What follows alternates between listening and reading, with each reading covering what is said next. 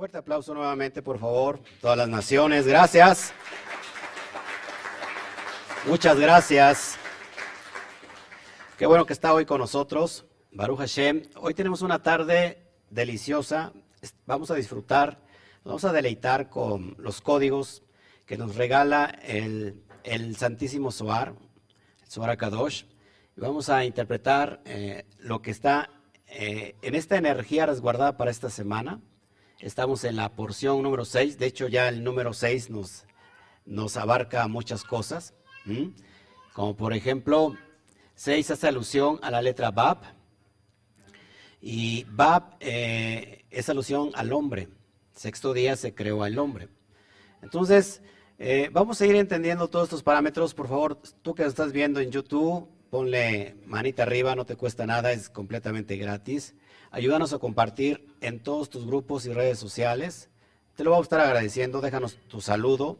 Más tarde abro el chat y, te voy a contestar cualquier pregunta que me hagas, siempre que y cuando sea con todo respeto.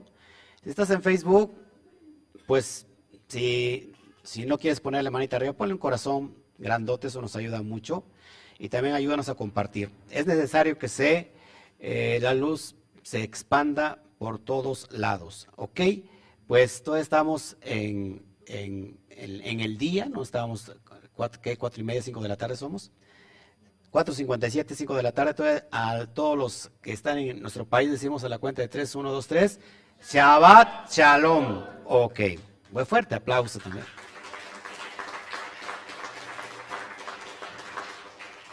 Y bueno, para los que ya están eh, que ya les llegó el ocaso, ¿no? En Chile, por ejemplo, Argentina y todos estos países y Europa, pues ya es Top.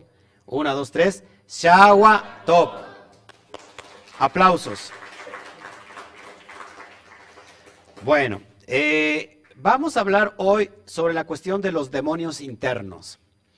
Eh, ¿Qué nos dice el Zohar sobre la cuestión de los demonios internos? Y vamos nosotros a tratar de ir explicando lo que el, Santísimo Soar nos, nos quiere decir y, para mí es un deleite. En realidad, meterme en esta dimensión, para mí en realidad es, es, un gozo porque mi alma está vibrando todavía en otra dimensión, cada día más lejos, más alto. Y cuando digo esto, entendemos mejor eh, el significado profundo de la Torah. Sin este significado no podemos llegar a entenderlo como se debiera entender. ¿Ok? Queda claro entonces que, estos estudios eh, están para entenderse desde la dimensión de Atzilut. Atzilut es lo que es, por ejemplo, la pizarra, es esta dimensión. Esta dimensión que es la triada, ¿no? Hot, eh, Keter, Este mundo es el mundo de Atzilut. Y como lo estudiamos eh, hace ocho días, Aquí todo es unidad. Aquí todo es uno. Es Ejat. De hecho, el alma más elevada es Yehida. ¿Ok? Yehida, que comprende eh, esta dimensión donde todo es uno. Por eso se habla en primer persona. Eh, los estudios que normalmente eh, entendemos en un sentido literal en la, Torah, se, entienden en esta dimensión que es Serampín. Y aquí estamos hablando de dualidad. Por eso se hablan de personajes. Si usted está atento y ha estado muy pendiente desde el primer eh, allá, entendemos que todas las porciones del el Zohar no las habla de esta dimensión, sino las habla de esta dimensión de, de. Aquí ya no hay personajes, ¿no? Ya no hay eh, Abraham, Sara, Isaac, Jacob, eh, esos personajes ya no son, sino solamente en Atzilut se habla de un, sol, de un solo personaje que es el ser. Y el ser comprende de alma y comprende de cuerpo. Pero todo eh, prácticamente va a lo mismo.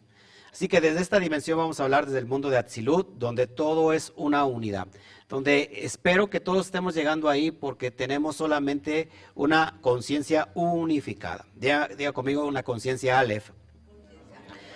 Y la conciencia Aleph es, ¿cuánto vale el Aleph? Uno. Ya no hay dualidad, sabemos que todo viene del bendito sea. Todo.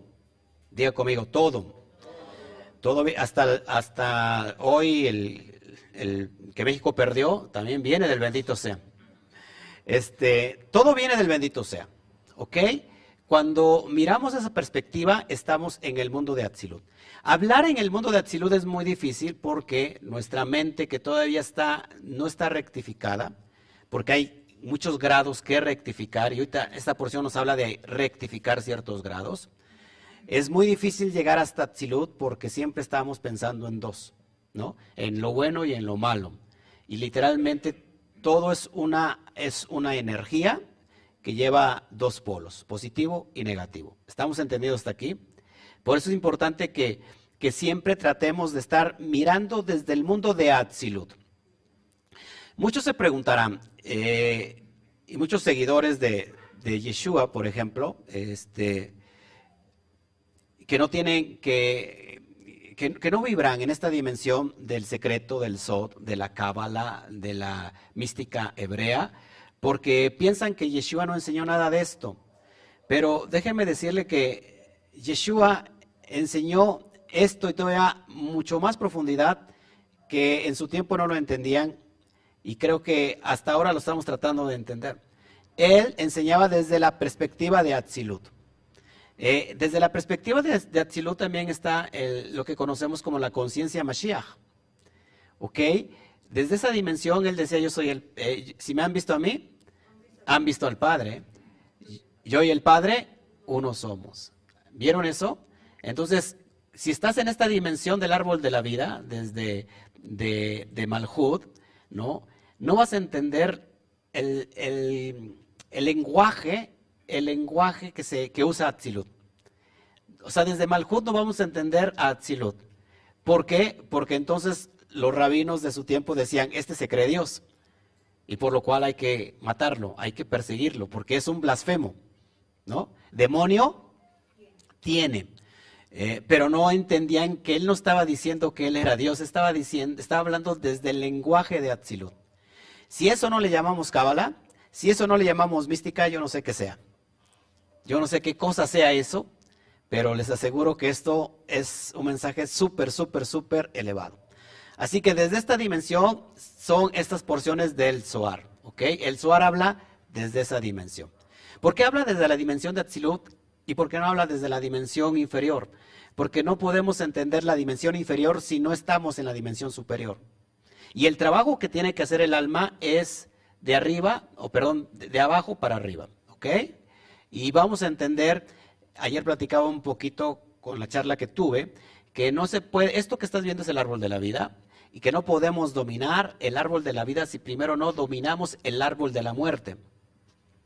Queda claro que cuando nosotros dominamos el árbol de la muerte, entonces podemos elevarnos para ir subiendo al árbol de la vida. Entonces muchas personas todavía están en muerte y no entienden el lenguaje de Atzilut. Es cuando la persona dice, eso, es, eso no es de Dios, ¿no?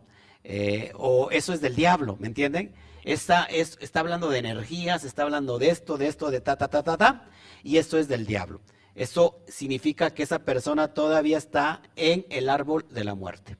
Para resucitar hay que vencer a la muerte. Por eso Yeshua es una alusión de que él venció la muerte. Venció al que tenía el dominio de la muerte. Por eso dice que resucitó.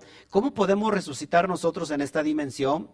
¿Verdad? Dominando, quitándole el dominio, ojo aquí, quitándole el dominio al que tenía el dominio de la muerte. ¿Quién es el que tiene el dominio de la muerte? Y voy a hablar de un personaje llamado Nahash. Él, el serpiente o la serpiente, tiene el dominio de la muerte. Cuando Yeshua va al bitul, al sacrificio, lo que hace es quitarle el dominio de la muerte al serpiente. Por lo cual entonces él resucita. Nosotros podemos resucitar en esta dimensión. De hecho, no podemos elevarnos sobre el árbol de la vida y adquirirlo si primero no resucitamos. ¿Y cómo resucitó? Dominando el árbol de la muerte, quitándole el propio dominio. Para que vayan entendiendo todos, eh, eh, el, árbol, eh, el, árbol de la muerte es el cuerpo, el cuerpo que es la carne. De hecho, la carne, el cuerpo es muerte. ¿Qué es lo que le da vida? Escuche esto, el alma. Si el cuerpo le quitamos el alma, ¿qué pasa con el cuerpo? ¿Se dan cuenta entonces que el cuerpo es, representa la muerte? Entonces el cuerpo es el árbol de la muerte. El, el serpiente tiene el dominio sobre el cuerpo. Así que si nosotros, si yo quiero elevar esta dimensión de mi alma a este estado del árbol de la vida, primero, en pocas palabras, tengo que dominar mi cuerpo. ¿Queda claro? Si domino mi cuerpo, es, decir, estoy dominando el árbol de la muerte, por lo cual entonces me puedo elevar para llegar a esas dimensiones de entendimiento. Cuando una persona, eh, repito, dice, no, esto no es bueno, esto no es de Dios, esto no lo enseña la Torah, eh, esta persona todavía vive bajo el dominio del serpiente. Y es lo que voy a hablar ahora. Así que por eso voy a hablar de demonios internos. Y, no, lo, no, lo voy a hablar desde mi perspectiva, sino que lo hablo desde la perspectiva del Zohar. ¿Qué nos expresa el Zohar? ¿Le interesa esto o no? Bueno, ya no sé, Tommy está como espantada o no sé. Sí, sí, eso, muy bien, muy bien. No, pero no te enojes, ya ven que en otra vida vamos a ganar, no te preocupes. ¿Ok? Bueno, vamos a, dar inicio, amados, y, y, abrimos este estudio. Para ya 6, Toldot, desde el Zohar. Acuérdense que el nivel Sot, ¿qué significa Sot? Secreto. ¿Y cómo se puede entender el nivel Sot? ¿Desde qué dimensión? Desde Atzilut, porque solamente hay un personaje, y ese personaje es el ser. El ser contiene un alma y contiene un cuerpo, ¿ok? Bueno, la lectura es Bereshit o Génesis, capítulo 25, verso 19 al 28, versículo 9. Y ahí encontramos algo hermoso donde se cuenta la historia, cuenta el relato bíblico de que Isaac se unió a quién? A Ritka, ¿ok? Y, y, bueno, son muchas cuestiones lo que, lo que pasa ahí y Ritka queda embarazada y hay en su vientre dos, una guerra. Y vamos a hablar todo esto lo que nos cuenta el Zohar. Y ahí viene de, esta, de este embarazo, viene Esaf y viene Jacob. Vamos a entender estos personajes, acuérdense, desde el nivel de Atzilut, ¿ok? Bueno, vamos para allá. Y bueno, Toldot eh, se traduce como generaciones. Como generaciones. Ok. Bueno, quiero, quiero también decir ahí en Toldot, porque esta porción, que es muy, pero muy importante, cuando nosotros sacamos la gematría, por ejemplo, de Toldot, que tenemos Taf, Baf, Lamed, Dalet, Baf, Taf, nos da un total de 846. O sea, si tú, si tú multiplicas esto,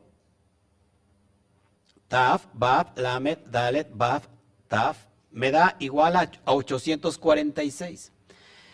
Cuando a 846 sumo, amados, entre sí, es decir, para sacar la gematría Catán, ¿qué significa gematría Catán? La gematría pequeña, me da igual a 18. 18, 18 es el valor para la palabra Jai. ¿Qué significa Jai? Vida. Así que en esta porción encontramos esta vida. Ya desde entrada encontramos vida. ¿Vida para quién? la letra Bab hace alusión al hombre. Vida para el hombre. ¿Ok? Así que abrimos esta energía de esta, de esta semana para que entendamos que esta, esta para allá nos da vida. Necesitamos vida. Diga usted, necesito vida. Ok. Bueno, iniciamos. Cualquier parecido con la realidad es mera coincidencia. Así que vamos a, ver qué dice el Soar aquí. Muy importante. Voy a hablar desde el, desde el nivel o desde la parte de Jacob con Esaf, de estos mellizos, que vamos a entender quiénes son estos mellizos, por qué pelean, qué tiene que ver esto. Bueno, la esta porción nos habla de la relación directa que tiene Jacob, nuestro patriarca, con Esaf. Acuérdense, se nos ha enseñado que Jacob es una especie de, de, ¿cómo se puede decir? De suplantador, un usurpador, alguien que mintió. Pero vamos a ver quién en realidad mintió. Vamos a entender estos personajes, ¿ok? Esaf, dice el Zohar, representa a la serpiente. Esaf, amados hermanos, representa a la serpiente. Muy importante que vayamos entendiendo esto porque, ¿se acuerdan quién era el preferido de papá y mamá? En este caso, por ejemplo, el preferido de estos mellizos. ¿Quién? De, preferido de, de, de Yitzhak. No de Yitzhak. Yitzhak amaba a Esaf. Es, miren, lo que está viendo aquí en la pizarra, Yitzhak representa la columna ¿qué? Izquierda. La Geburah. De hecho, Yitzhak es la rectificación de esta Sefirah de Geburah. Por lo cual, Esaf, que también está representado en la izquierda, por eso el padre prefería Esaf. Pero la madre prefería a Jacob. Y Jacob, que representa la columna central, vamos a entender cómo es que hace esta rectificación en este grado. Eh, por ejemplo, Esaf simplemente es el reflejo de lo que causa Adán al ser engañado por el serpiente o por la serpiente. La serpiente le quita el dominio a Adán, Adán le entrega el dominio y entonces va pasando de generaciones en generaciones. Eso lo conocemos como el Gilgul. El Gilgul, la, la rueda del alma. Cómo van rodando las almas. En pocas palabras, como si como si este serpiente reencarnara ahora en Esaf. El trabajo de Esaf es izquierda. ¿Ok? El trabajo de Esaf, Esaf representa el dominio de la muerte. Él tiene el dominio de la muerte porque es el serpiente. Por eso dice el Zohar Kadosh, es, eh, Esaf representa a la serpiente. ¿Ok? Todo eso es una metáfora, acuérdense. La necesidad de Jacob, dice el Zohar, es ocuparse de este mal para transformar a Israel. Así que el grado de rectificación que tiene Jacob, acuérdense, Jacob está en Tiferet, es luchar con este mal, ¿para qué? Para transformar a Israel. Ustedes ya saben que Jacob eh, significa o que tiene que ver mano y talón. Es decir, por eso le pusieron Jacob, y vamos a entender por qué. Porque cuando iban saliendo, Jacob estaba tomando el talón de Esaf, que es un código profundo y, muy bonito lo que vamos a entender. Así que Jacob va a ocuparse de este mal para transformar a Israel. Jacob representa el nivel inferior. El talón tiene que ver con el piso, con el suelo. ¿Y qué nombre se le da a Jacob? Israel. Es decir, Israel tiene que ver con la cabeza. ¿Ok? Y Jacob es el nivel más inferior. Tiene que ver con el estado animal. Cuando lucha, cuando está luchando con Esaf, me estoy adelantando un poquito, pero cuando lucha con Esaf es una metáfora de que el alma tiene que luchar con su, contra el cuerpo para dominar su propio cuerpo. Y cuando sucede eso, te conviertes en Israel. Israel, acuérdense, transmutado es Rosheli, que significa mi cabeza. Así que la cabeza tiene que ver con una conciencia elevada. En este caso, Jacob representa la conciencia, ¿ok? Y Esab representa lo físico, el cuerpo. ¿Me están entendiendo? Por eso es muy importante analizar esto. Bueno, eh, hay otra, vemos en, en otra parasha más adelante que Jacob pelea con un ángel en el vado y que éste lo vence, Jacob vence al ángel. ¿Se acuerdan? Este ángel es otra representación de entre la, las peleas del bien versus el mal. Cuando tú vences al mal, vences eh, cualquier cosa. Y vamos a, seguir explicándole. Dice, sigue diciendo el Suar, las batallas de Jacob con Esab son una metáfora. ¿Una metáfora de qué? Lo voy a entender muy fácil. La verdad, es algo muy, muy práctico lo que vengo a enseñar hoy. Dice, es la metáfora del paradigma del bien versus el mal de la existencia humana. Este comentario no es mío, es de Rabbi Ashlach. Comentario muy poderoso que va a abrir eh, bocado para entender la porción del Zohar.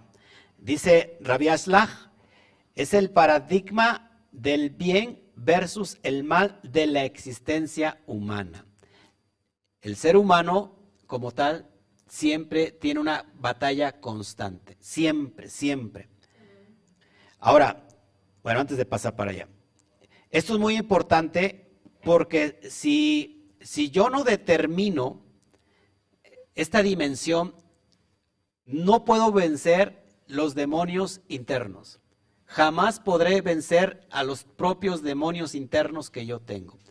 Es una metáfora para entender que el alma tiene que batallar con su propio cuerpo. El cuerpo tiene un dominio, tiene una inteligencia y está gobernada por el serpiente, por lo cual entonces le lleva un poquito de ventaja al alma y esta alma constantemente estaba luchando con esta serpiente. Esto se le llama luchar con los demonios internos. Todos nosotros tenemos demonios internos que hay que pelear contra ellos. No encontramos a Dios peleando con un diablo, porque eso no existe. Dios, el bendito sea, Akadosh Baruju, toda la energía se somete a Él porque viene de Él. No hay, no hay seres que se le puedan eh, o que puedan poner resistencia, porque todo trabaja para Él, para el Eisof. Eh, nosotros, ¿cuáles ¿Cuáles serían los demonios internos? Y cuando yo hablo de demonios internos, no estoy hablando de demonios externos, sino estoy hablando precisamente de nuestra propia carne, que lo podemos exactamente deducir como el Yeter Jara.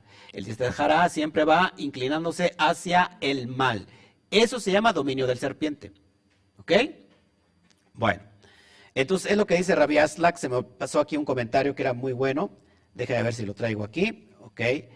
Para que vayamos entendiendo todo esto, y me voy a ir despacio, amados, para que me vayan entendiendo. Yo quiero que me vayan entendiendo todos.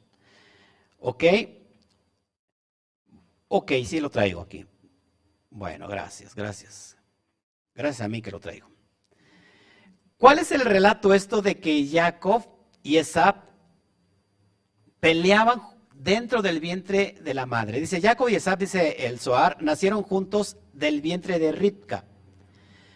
¿Qué personajes? Recuerden, estamos hablando desde el nivel de Atzilut, ¿ok? Pero ya el relato nos dice que Ritka concibió mellizos, ¿ok? Dos personajes, ¿ok? El primogénito, ¿quién es? ¿Quién es el primogénito? Esaf. ¿Ok? ¿Y a quién se le da la primogenitura?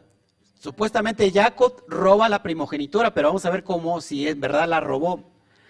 Bueno, pero ¿a quién se le da la primogenitura desde el vientre de la madre? A Jacob, porque Dios le dice por medio de este ángel, o el ángel por medio, le da este mensaje por medio de Hashem, que el, el mayor serviría al menor.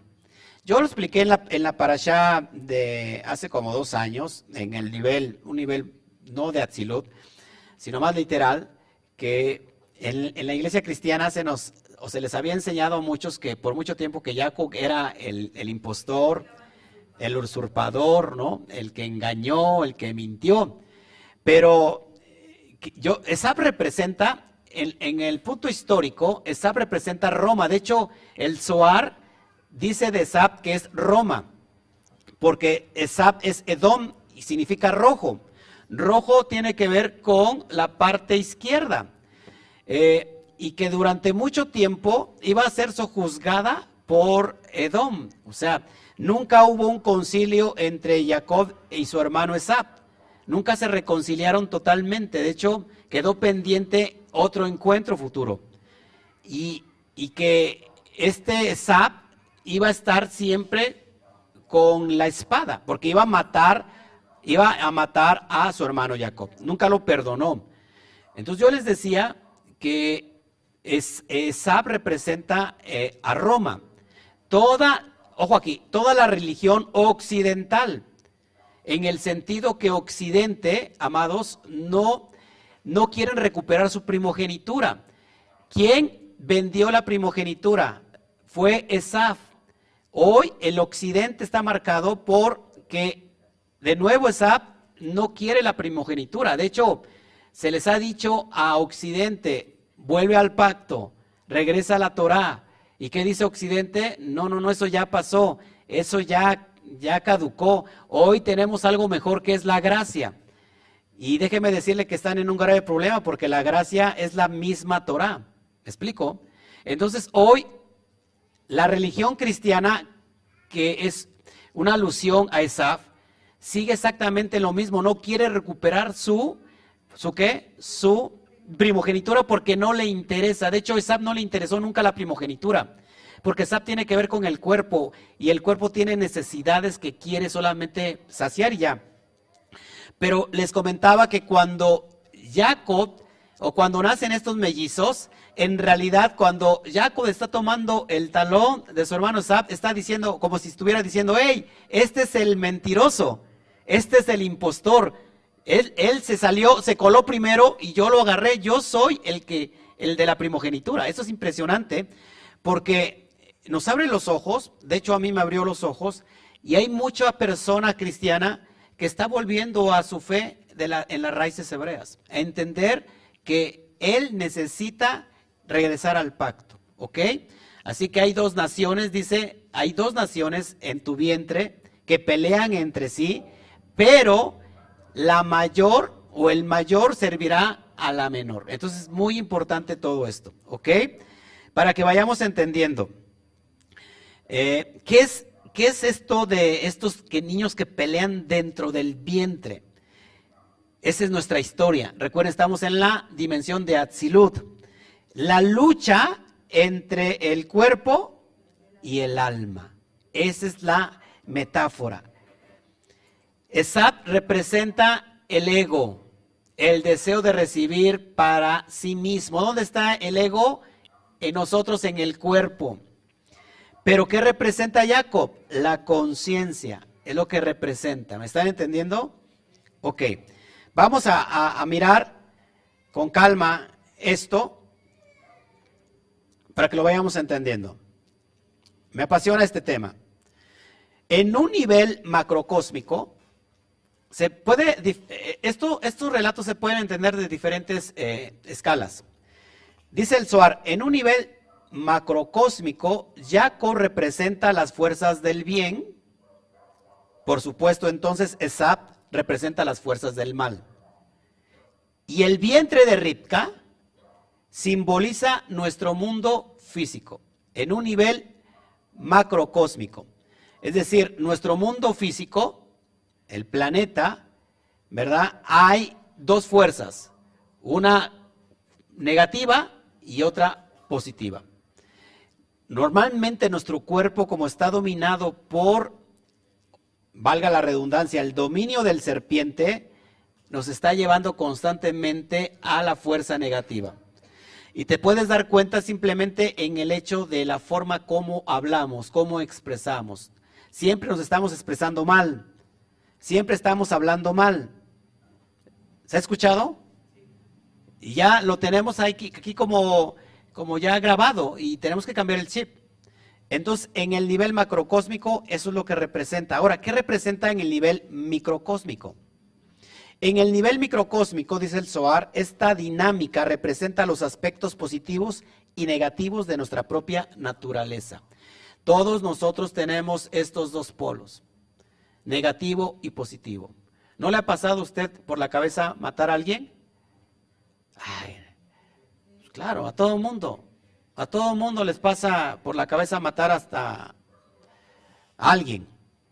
Son pensamientos que vienen de este, de este estado negativo que tiene, lo tiene dominado el serpiente. ¿Ok? Y el serpiente es esa. Perfecto. Bueno, ¿qué más? Este comentario de Rabbi Ashlach dice, esta porción del Zohar nos da poder, ojo, sobre nuestro lado oscuro. Sí, Señor, todos tenemos un lado oscuro. De modo que podamos vencer a nuestros propios demonios internos. ¿Para qué nos sirve la enseñanza de esta semana? Para poder vencer a nuestros propios demonios internos, nuestra parte oscura, nuestra parte satánica, nuestra parte tenebrosa, nuestras tinieblas que constantemente están luchando entre sí. Eh, hay una historia de esto para que la pueda ilustrar, donde bajaba cada fin de semana un, ¿cómo se puede decir? Un leñador que vivía eh, en, la, en la montaña y bajaba siempre con dos perros, un perro blanco, ya se lo saben, y un perro negro. Y dice que compraba los víveres y después de comprar los víveres iba a la plaza principal del pueblo y ponía a pelear a los perros para que le apostaran. Él apostaba siempre al contrario, es decir, si la gente decía voy con el blanco, él le apostaba al negro. Y, el que él apostaba, ganaba. A los, ocho días volvía y decía, no, pues ahora le vamos a apostar al negro, porque es el negro el que, gana. Y le apostaba la gente al negro y, y el dueño le apostaba al blanco, y entonces el que, el que ganaba era el blanco. Y así sucesivamente, nunca perdía. Entonces hasta que un día les dijeron, oye, ¿por qué siempre al que tú le apuestas gana? Y él le dijo, muy fácil, porque toda la semana al que quiero que yo gane, le doy de comer. Y al que quiero que yo pierda, no le doy nada de comer. Es decir, lo debilita. Esta es una metáfora a nuestro cuerpo y nuestra alma. ¿Qué quieres que gane, el alma o el cuerpo? Es conforme tú le estés dando de comer. ¿A qué y a quién? Es decir, si tú estás dándole de comer constantemente al alma, el alma va a estar fuerte sobre el propio cuerpo. Pero si solamente te enfocas de darle de comer al cuerpo y no tienes una vida espiritual, ¿quién es el que está dominante ahí? El cuerpo. ¿Quién va a ganar? El cuerpo. ¿Se dan cuenta la importancia entonces de meditar, de orar, de estudiar la Torah, ¿no? De, de abrir los códigos del Zohar. ¿Se dan cuenta la importancia? Y a veces no lo hacemos, solamente venimos el Shabbat porque pues el maestro abre, los códigos, ya para qué me voy a esforzar. Yo ya acá me siento y lo, lo, escucho. Eso no es, eso no es lo, lo importante. Lo importante es que tú vivas tu propia dimensión, de cómo estás eh, batallando contra, contra, tu propio cuerpo, lo estás dominando o el cuerpo te está dominando a ti. ¿Ok? Entonces es una batalla constante. Perfecto. Bueno.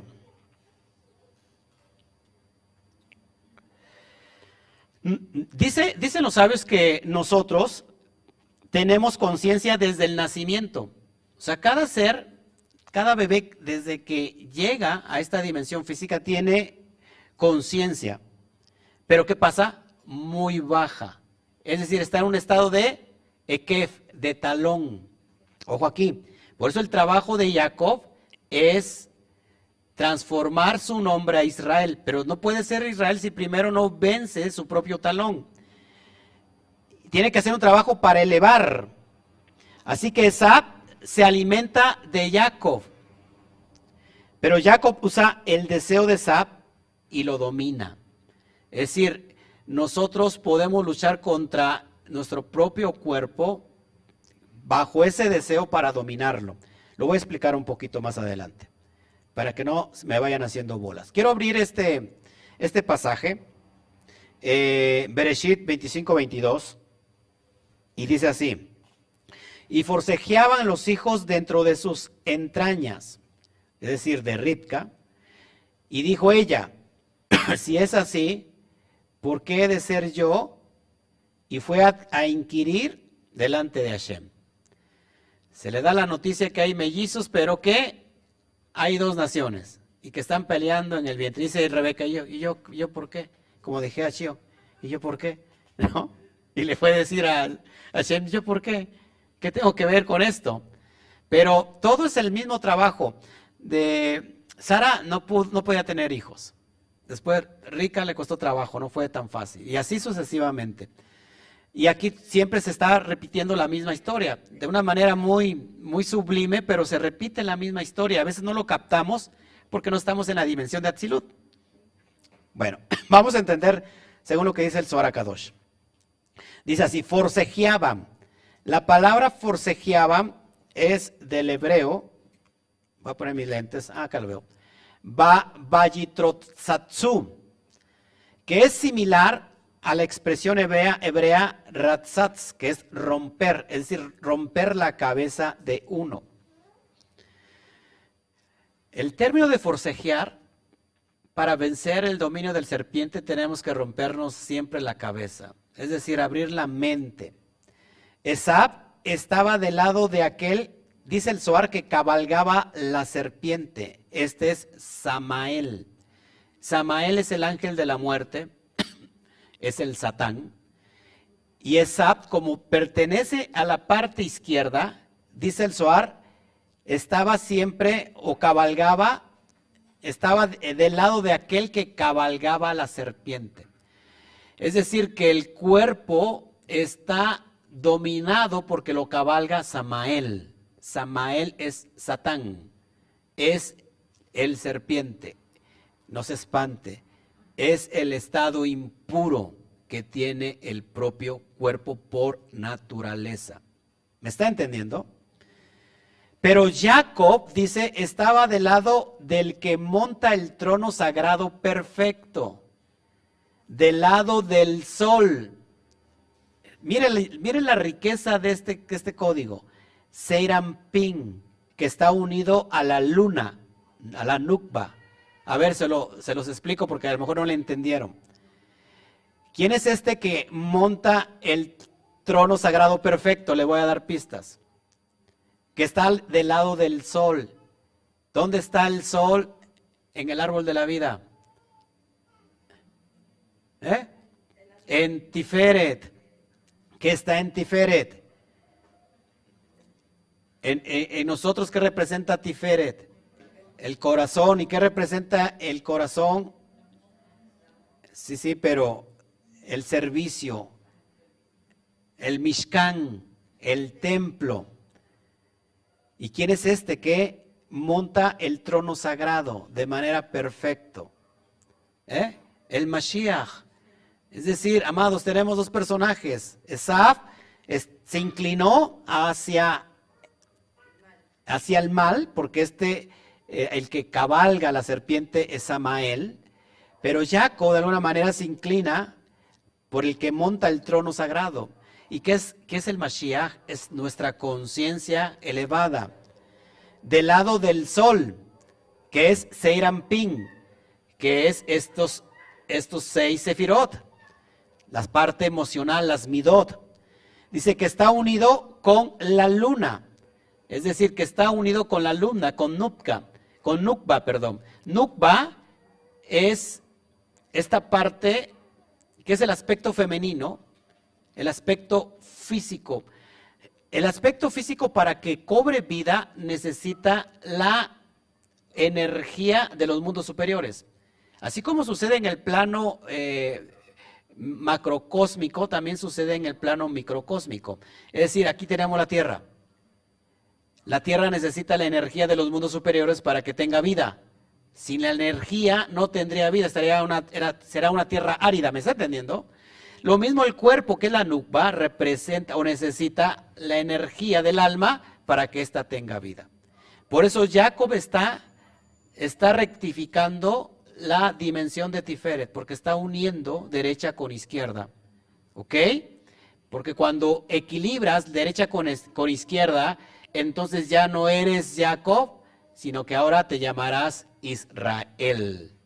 Israel representa el Keter. ¿Ok? Israel te, te, te, viene denominando la dimensión de, de ser hijo. Está muy poderoso. Así que este forcejeo no es otra cosa que el mundo, en el mundo metafísico, la energía del bien con la energía del mal. ¿Ok? Ok. Fíjense, por ejemplo, Esaf. ¿Qué recuerda de Esaf? Dice la Torah que Esaf era rojizo, era velludo, era rojizo y que era hombre de qué? De campo. ¿Qué representa el campo? Amados, el campo representa Malhut. Y Malhut representa el nivel Nefesh, es decir, el nivel más bajo del alma. ¿Ok? Cazador, era también cazador, Esap, y cazador tiene que ver con juicio, porque recuerden que está representando la izquierda, ahí donde está el juicio. Era pelirrojo porque tiene que ver con sangre. La sangre es el estado animal. ¿Me está entendiendo? la parte izquierda. Así que Sap representa, en este caso, todo lo contrario. Representa el estado de conciencia que tiene la capacidad de dominar la esfera más baja del alma, que es el alma instintiva. Por ejemplo, le, pongo rápido un ejemplo que lo va a entender. Yom Kippur.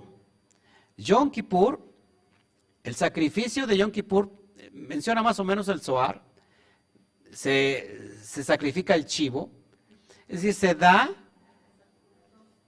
se da al deseo del serpiente se le, se le otorga su necesidad. Se lo pongo más claro. En Yom Kippur usted se estableció, se mentalizó a que no iba a comer absolutamente nada. No, no desde un instante para otro, sino que se fue mentalizando quizás algunas semanas atrás, ¿no? Algunos empezaron a, o días atrás, empezaron a mentalizarse que el día de Yom Kippur no se íbamos a adquirir ningún alimento. ¿Qué está pasando ahí? Usted, ese grado de conciencia, está rectificando este nivel inferior que, que, representa el dominio del serpiente. Ese, ese, ese grado de conciencia lo llevó al nivel de no comer absolutamente nada en Yom Kippur. ¿Me entiende? Sujetó entonces su propio cuerpo, porque su cuerpo, ¿qué le pedía? Le pedía alimento. Para muchos que nunca lo han hecho, llegan llega las horas, yo creo que la mitad del día es donde empiezan a sentir un hambre desesperada, porque el, cuerpo necesita suplir su necesidad.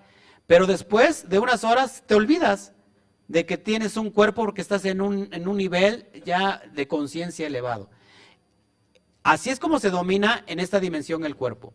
Y lo podemos aplicar para todos los aspectos de nuestra vida, así como el ejemplo de la, de, del ayuno, también podemos ayunar de muchas cosas, de muchas cosas. No solamente se ayuna de, de alimentos, sino se ayuna, por ejemplo, de a lo mejor de parar con el teléfono un ratito, ¿no? ¿No? Se ayuna a, lo mejor de estar peleando con tu pareja, ¿no? Eh, se ayuna a lo mejor de, de tiempo, se ayuna de muchas cosas.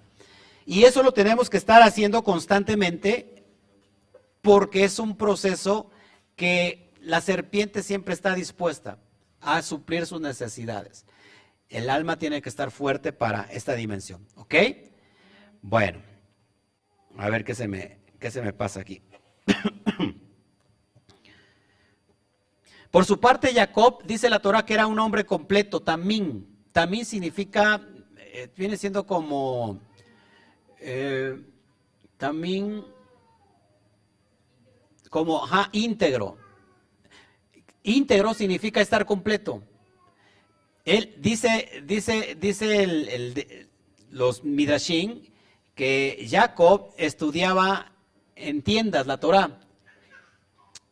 Era un, un hombre de estudio. Por eso Jacob representa la conciencia. La conciencia que va siempre a pelear o va a estar en contra siempre del Yeter Ara, de la inclinación al mal. Conciencia es inclinación al bien, Yeser Atov, y, Yeser, a, viene siendo la, carnalidad, ¿no? ¿Me está entendiendo? Bueno. Sigo. Desde que Sab siguió a la serpiente, dice el Suar, Jacob trató con él astutamente. Vamos a entender por qué dice el texto que Jacob le mintió a su propio padre y que le sacó entonces la primogenitura de una manera astuta. Cuando fue Sab que le vendió la, le primogenitura a Jacob, ¿se acuerdan? Bueno, preste mucha atención. Desde que Sab siguió la serpiente, Jacob trató con él astutamente, ya que la serpiente era maliciosa y tenía caminos torcidos, según está escrito en Bereshit 3.1, y la serpiente era maliciosa. Era hábil y era astuta. Recuerden que la serpiente que, es, o Sab está representando esta serpiente, estamos hablando de la serpiente antigua, la serpiente que engaña a Adán. Por eso era astuta, dice Bereshit 3.1 hábil y astuta. Va a entender que nosotros podemos ser también de esa forma cuando se requiere ser. Lo que Jacob hizo con Esab fue al estilo de la serpiente. Fue como tenía que haber sido, dice el Zohar. Hacer que Esab fuese tras esa serpiente para que estuviese separado de Jacob y así no compartiese nada con él en este mundo o en el mundo por venir. Es decir, el cuerpo siempre tiende al Yeser Arra. ¿Explico? Jacob tuvo que hacerlo de esa manera, de forma astuta. De hecho, te sorprenderás que Yeshua le dice a sus talmidín, sean astutos como serpientes, pero mansos como palomas o algo así. Pero se me quedó mucho. ¿Cómo le dice a sus talmidín sean astutos como serpientes? Porque se puede ser astuto para el mal. Es decir, tener pensamientos eh, a veces malignos para el mal. No ser inocentes para el mal, porque de repente viene un pensamiento y tú inocentemente dices, entró el pensamiento y te cautivó. Para ese momento tienes que ser astuto para ese pensamiento negativo. Ahí se lo explico con palabras, con bolitas y palitos. Si usted pone los ojos sobre una persona que no, no es su pareja y que además esa pareja tiene su pareja y usted está bien bonito, está bien bonita, usted está siendo inocente porque está permitiendo que ese pensamiento entre, haga un nido en su cabezota y entonces terminó deseándola, deseándole, ¿qué más? Lo primero mirándole, deseándole, y luego qué, gustándole, y luego ya pues, ya entró ese pensamiento, ya se contaminó, porque usted fue inocente, y en ese momento tiene que ser astuto como la serpiente. Es decir, entró un pensamiento de que, hey, espérate, espérate, espérate yo estoy casado o estoy casada y yo tengo pareja. ¿Ok? Tienes que ser astuto. Hay personas que se dejan eh, influenciar por un piropo que viene del sexo opuesto. Siempre hay que, hay que mirar con, con, astucia para que no entre esa energía que te quiere dividir de ti mismo. ¿Ok? No, parece que no me entienden ustedes. Bueno, sigo, sigo diciendo lo que es el Soar. Se nos ha enseñado sobre ser astutos. Dice el a aquel que viene a matarte, apresúrate a matarlo primero. En el sentido, ¿quién te quiere matar? El Yeter Apresura a matarlo. Escrito está, en Oseas 12:4 dice, en su vientre tomó a su hermano por el talón. Hay que tomar a la serpiente por abajo, por la cola, para que no te pique.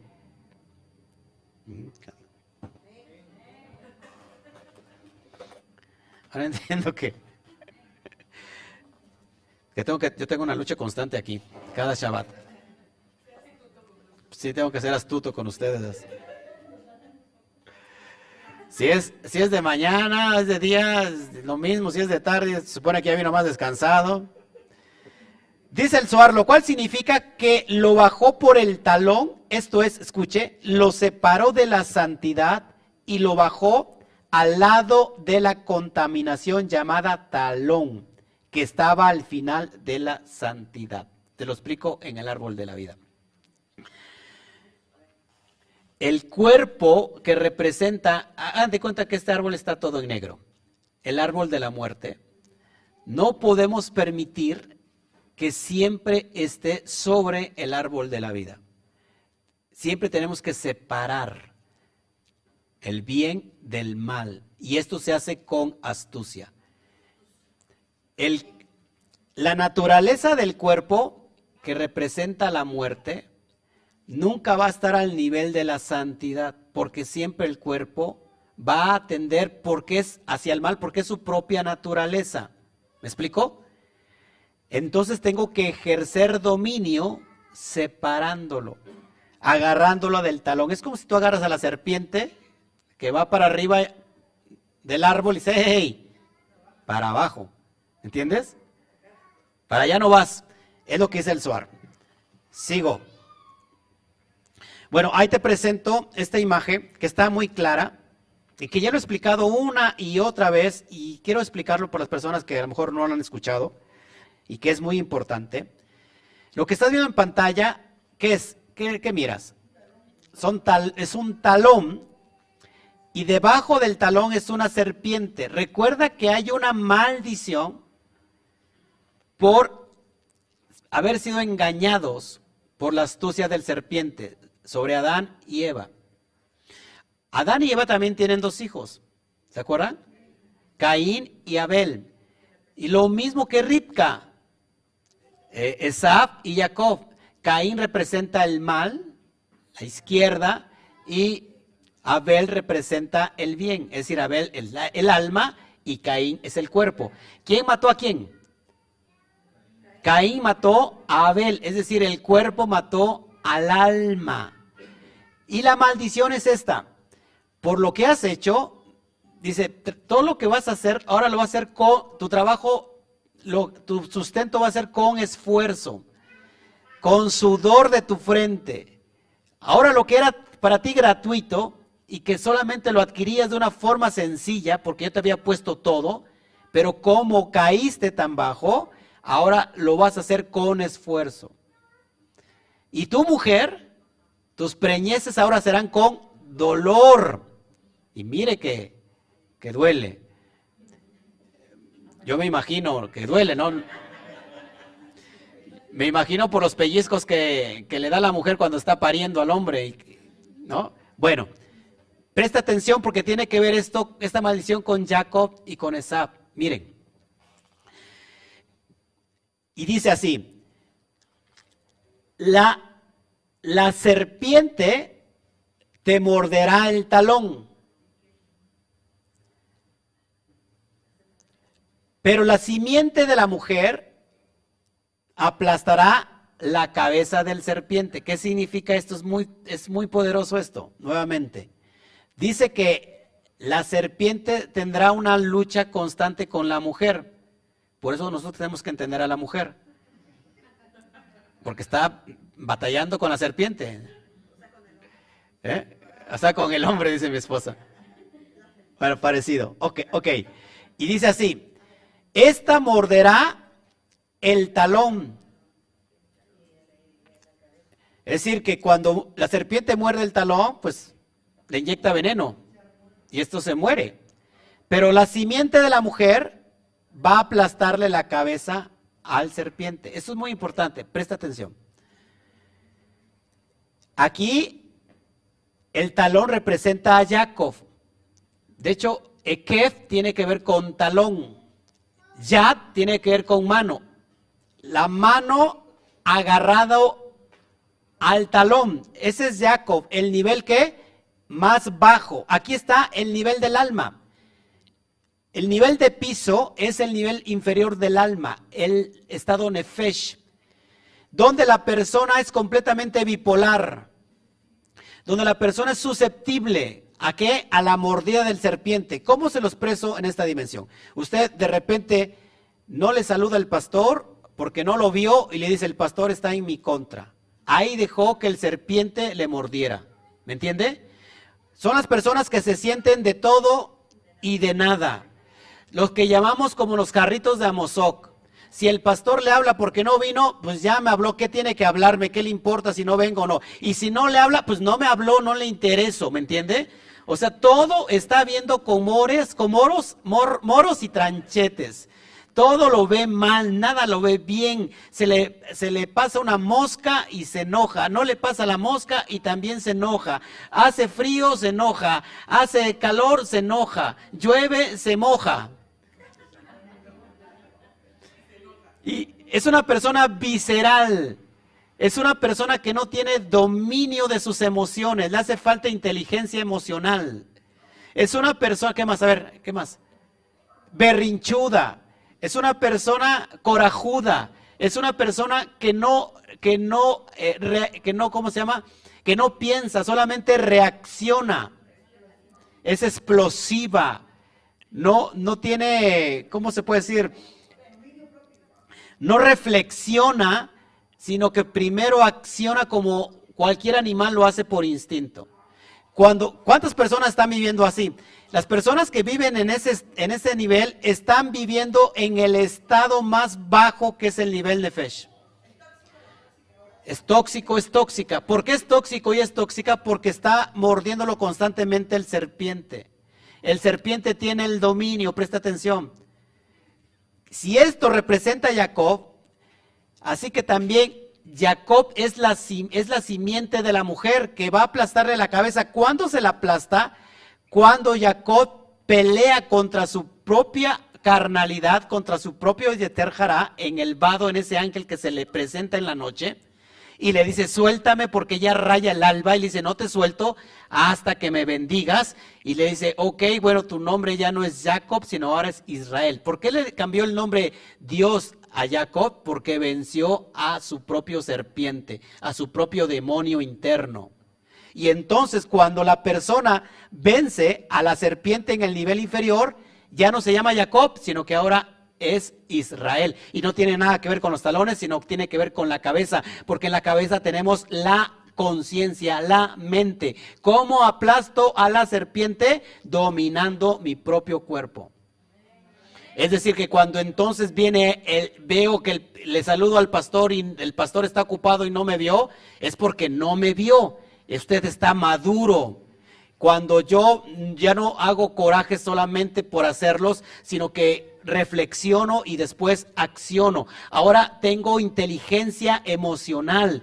Ya no me domino por las emociones, sino que yo domino a las emociones a través de la conciencia. Ya no soy sentido, ya no soy barrito de Amozoc, jarrito de Amozoc, perdón. Ya no me quiebro por cualquier cosa, porque soy una persona espiritual madura. Ya no soy un niño que le cae mal la leche quiere lechita espiritual ahora como los bebés. Los bebés no pueden comer alimento sólido porque les hace daño. Pero nosotros cuando vivimos en el estado inferior del alma, del nefesh, estamos como esos bebés que queremos lechita y no alimento sólido.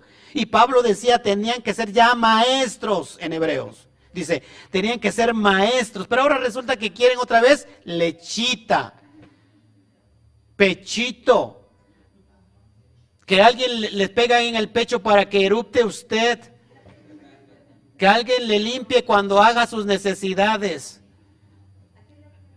Eso es lo que somos cuando estamos en un nivel, en un nivel inferior. Y por eso la persona no es madura, porque está dominada por el serpiente. ¿Ok? Eso es quitar el demonio interno. ¿Me está entendiendo hasta aquí? ¿Verdad que es muy práctico entender esto? Entonces, yo puedo ser Jacob cuando estoy en el nivel del talón, a nivel de piso. Pero Jacob se convierte en Israel. ¿Cuándo se convierte? Cuando vence su propio Yeterjará. Ahora está en el estado de la cabeza. Es decir, tener la cabeza en el lugar que le corresponde. Algunas personas a veces tienen la cabeza en los pies porque no piensan. Lo hacen todo por instinto como animalitos. ¿Me está entendiendo? Otro ejemplo, otra metáfora. Yeshua 40 días en el desierto. ¿Qué tiene que ver el 40? 40 tiene que ver con la letra Mem. Y Mem significa aguas. Y, la, y, la, y, 40 tiene que ver con la Torah. ¿Cómo vences tu propio mal, tu propio Zeterjará, con, con el propio estudio de la Torah? Por eso Yeshua se está 40 días en el desierto y se le presenta el Satán y que lo tienta y lo vence con el escrito está. Con la propia Torah venció su propio Yetzer No peleó con un ser mitológico con cuernos y su trinchete y el diablo. No peleó con eso, peleó contra sí mismo. Y cuando, escuche, y cuando vence a su propio cuerpo, a su propio estado eh, nefesh, a su propio satán, entonces ya no se llamaba, se llamaría Yeshua, sino que ahora se le daría el nombre que es sobre todo nombre, para la gloria del Padre. Toda la persona que vence su propio Satán deja de llamarse Jacob y ahora se llama Israel. Deja de llamarse como se llama y se le da el nombre que es sobre todo nombre. ¿Cuál es el nombre que es sobre todo nombre? Yud, Hei, Bat, Hei.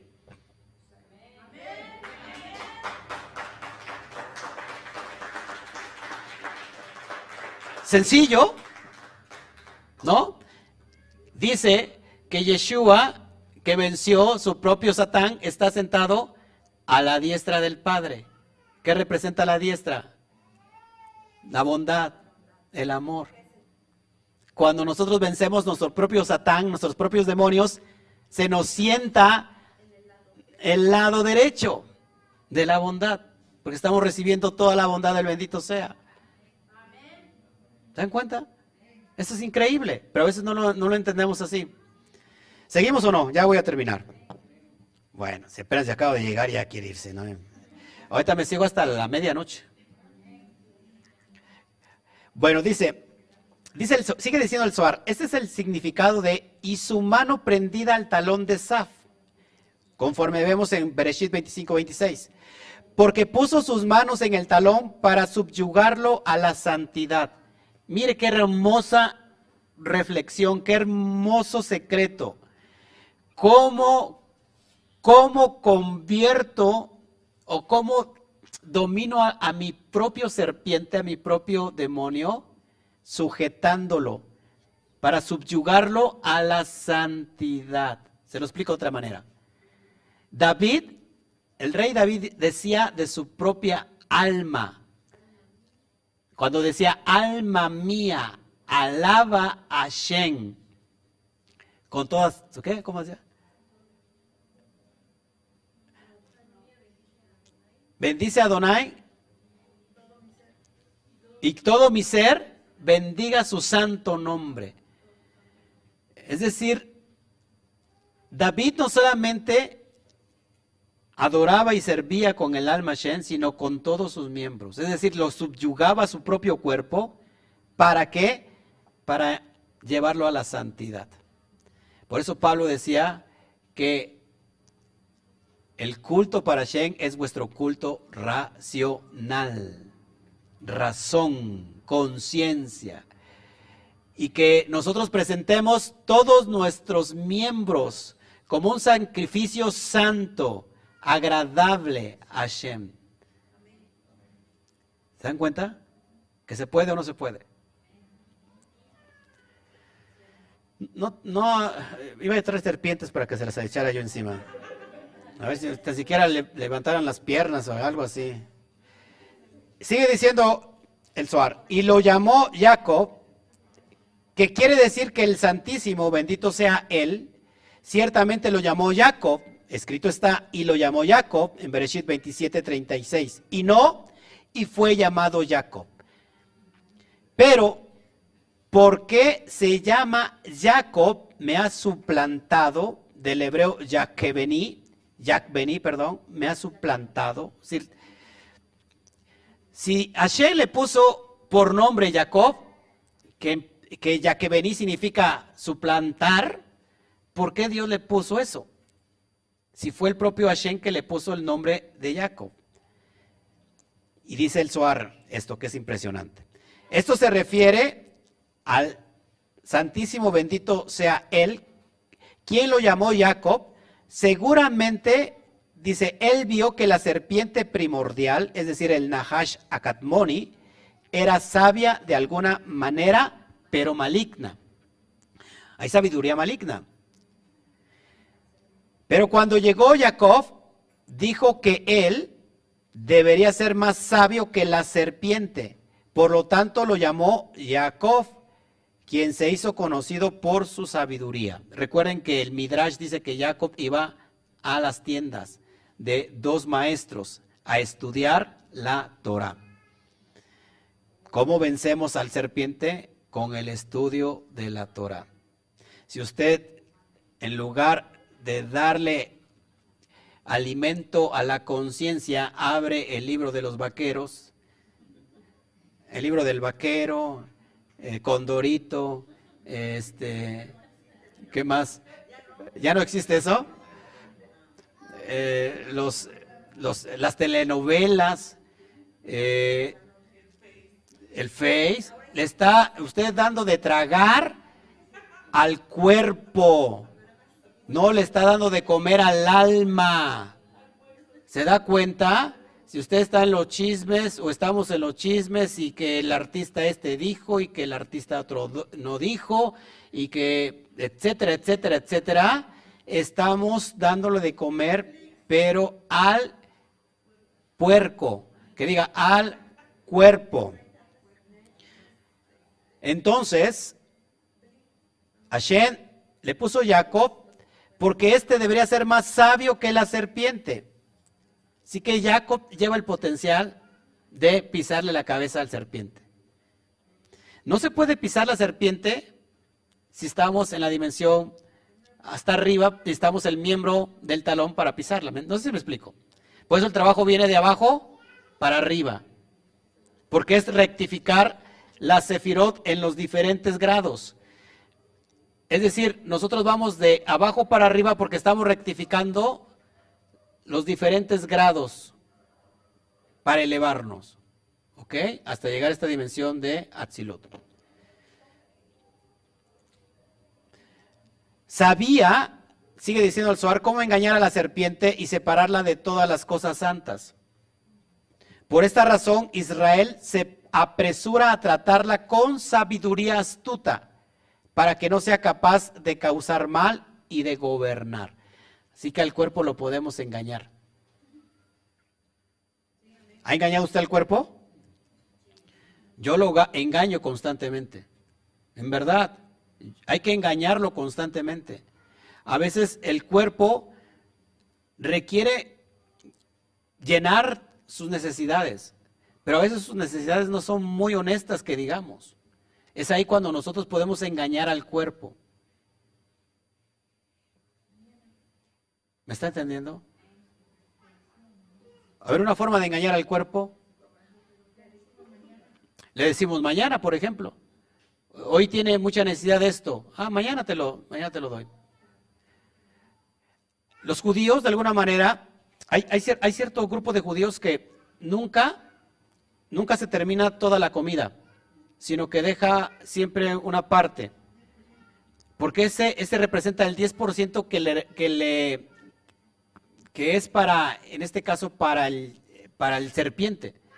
Es decir, no se acaba todo, porque ese 10% va directamente a ese estado de impureza que tiene el cuerpo. Es decir, le está entregando el 10% que le pertenece a esta dimensión física. Por eso no se acaba todo. ¿Ok? Es una forma alegórica o simbólica de decir estoy teniendo eh, dominio. Porque ¿quién hasta se chupa el, plato? Hasta se hace, está riquísimo. Exactamente, porque entonces ya entonces pasamos a ese estado de gula, ¿no? Y decir, bueno, ya con esto, ¿cómo engañamos al cuerpo también? También lo dominamos porque, imagínense, estamos comiendo un pastelito, ¿no? Y está bien rico el, trocito que te dieron de pastel, la rebanada, y te lo acabas y dices, pues otro poquito más, total que. ¿Qué tanto es tantito, no? Ese famoso, ¿qué tanto es tantito? Exactamente. Entonces engaña al cuerpo, engaña al cuerpo dándole su necesidad. ¿Ok? Ya para ir terminando, para ir terminando. Por lo tanto, dice el Zohar Jacob, quien estaba imbuido de la fe verdadera, trató a Esab en todo lo que hizo de manera que no hubiese lugar para que la serpiente contaminase al templo o se aproximara a éste y por medio de eso gobernara al mundo. Se lo explico en la pizarra. Si nosotros dejemos, si nosotros dejamos que el aspecto físico llegue al punto del templo que es Tiferet, va a gobernar todo nuestro ser. nuestro trabajo es impedir que el estado inferior de la serpiente se esté subiendo por el árbol para que entre a Tiferet. ¿Cómo hago eso? Yesod representa el ego, eh, ¿cómo, pues, el, el yo externo, el ego externo, el yo externo es aquí donde tú te manifiestas al mundo. Este yo externo tiene que estar nivelado con qué yo? Con el yo interno, el yo, el yo eh, supremo, el yo espiritual. ¿Dónde encontramos el yo interno en nosotros? En Tiferet. Aquí sabemos quiénes somos, que tenemos herencia. A través de la conciencia hemos entrado aquí para cruzar el umbral de este velo que se partió y entra aquí el Da'at, conocimiento de que soy hijo, de que soy Israel. Cuando tengo esta conciencia es que he dominado mis midot, las sefirot emocionales. He rectificado esos grados que tengo que rectificar. Entonces, amados, puedo estar estable en Yesod, porque entonces Yesod, que representa mi yo externo, se va a exteriorizar de una forma completamente honesta sin caras, sin máscaras, tal como soy. Hay personas que no se manifiestan como son, tienen una doble moral. En un lugar, son una, en un lugar público son una cosa, pero en, en lugares privados son otras cosas. Cuando nadie me ve, puedo ser o no ser. Ya lo dijera el salmista. ¿Cómo se llama? Alejandro Sanz. ¿Me entiende? Así hay una canción que dice, cuando, cuando nadie me ve puedo ser o no ser. Y, esto es estar eh, viviendo bajo la impureza del serpiente. Cuando yo sé quién soy y me estoy exteriorizando porque he dominado el Ping del árbol de mi vida o de la vida, entonces no permito que el serpiente se esté subiendo por el tronco para llegar al templo. Porque si llega al templo, me domina todo el cuerpo y si llega al templo domina al mundo. Desgraciadamente acá ha pasado que hoy la serpiente está dominando el mundo. ¿Se dan cuenta? Bueno, y eso es lo que quería yo mostrarles. Déjenme ver si traigo más para ir y cerrando. Ok. Ojo aquí. Así Abraham no necesitó conducirse astutamente. Es decir, Abraham que representa el grado, el, eh, es Geset, la rectificación de este grado de Geset, él lo vino a rectificar completamente. No necesitó conducirse astutamente. Ni Yisach tampoco, porque fíjense, Esab, quien estaba del lado de la serpiente, no había venido al mundo. Acá tenemos otra metáfora. Abraham y Isaac, Gesed y Geburah. Abraham es el, alma y, quien, y Isaac es el cuerpo. El cuerpo se sometió por sí mismo a la atadura. ¿Se dan cuenta? Cuando quería ser sacrificado, cuando Abraham iba a sacrificar a Isaac, Isaac no se opuso. Esto es porque rectificó completamente eh, esta dimensión de Gesed que estaba dominando sobre su propio cuerpo. ¿Me explico? El propio cuerpo en automático, cuando está rectificado, se somete a la santidad, a la Torah, al estudio, a ser gobernado. ¿Ok? Dice, ni Isaac tampoco porque Isaac recuerden que representa la columna izquierda, como lo estoy enseñando. Esaf dice que estaba del lado de la serpiente, no había venido al mundo. Entonces, Esaf va a representar el Gilgul, la encarnación de la serpiente, para venir a hacer el trabajo que hizo originalmente. Pero dice, pero Jacob, el terrateniente, el esposo de la Shejina, dice el Zohar, tuvo que enfrentarse a esa serpiente para evitar que gobernara y contaminara el templo de Jacob, que es la, la Nukba, es el aspecto femenino. Es decir, amados, si nuestro, estado, nuestro aspecto femenino, que es el aspecto femenino el que recibe, está contaminado, no puede, no puede recibir la, porque si el recipiente está sucio no puede recibir bendiciones elevadas. ¿Qué es lo que hizo Jacob, que lo llama como el terrateniente, el esposo de la Shejina? ¿Dónde está la Shejina en esta dimensión? ¿Se acuerdan? En el árbol de la vida, ¿dónde tenemos la Shejina? ¿Dónde se manifiesta la Shejina? ¿Eh? En Malhut. Así que Jacob, que es el estado más bajo, es el esposo de la Shejina, es decir, es el que está dominando el mundo, el aspecto físico. Por lo cual se enfrenta a la serpiente y evita que ésta gobierne y contamine el templo de Jacob. ¿Cuál es el templo de Jacob? Malhut, nuestro aspecto físico. ¿Dónde vamos a ver la gloria? ¿Dónde vemos la gloria manifestada de Hashem?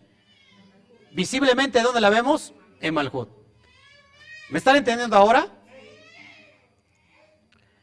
Por lo tanto, ahí, por ejemplo, es una metáfora entre la carne, el alma y el cuerpo. El cuerpo y ahorita le tiene que dar, por ejemplo, los niños es como el cuerpo, es la necesidad. Ellos gritan, chillan y patalean porque quieren, si tienen hambre, estén donde estén, van a pedir comida. ¿Sí? ¿Y cómo se van a callar? Hasta que sacien el hambre. ¿Se dan cuenta qué metáfora tan bonita? Entonces al niño se le tiene que dar lo que necesita y mira, por ejemplo, ya se cayó. ¿Se dan cuenta? Es, tener dominio sobre ese cuerpo. Dice, por lo tanto, Jacob está diciendo, mmm, está bien sabrosa la leche. Por lo tanto, Jacob tuvo que luchar con él, es decir, con el serpiente, de manera ingeniosa, ahí se me faltó de manera ingeniosa que el resto de la gente en el mundo. Así que Jacob está rectificando la columna central, este grado de rectificación de un estado tan, pero tan perfecto, un trabajo tan perfecto, que entonces deja de llamarse Jacob y se convierte en Israel. Dicen los sabios ya para ir terminando, que el nombre de Jacob, que se convierte en Israel, también será cambiado próximamente por otro nombre. A ver si lo traigo aquí. Es, que es mucha información. Yo ahora me vuelvo loco con tanta información. Fíjense, Jacob pasará del nombre, o pasó de Jacob, o, pasará del nombre de Jacob de Israel, ojo aquí, al nombre de Yeshurun. Yeshurrum, que significa recto, es decir, derecho. De ahí viene la palabra Yazar.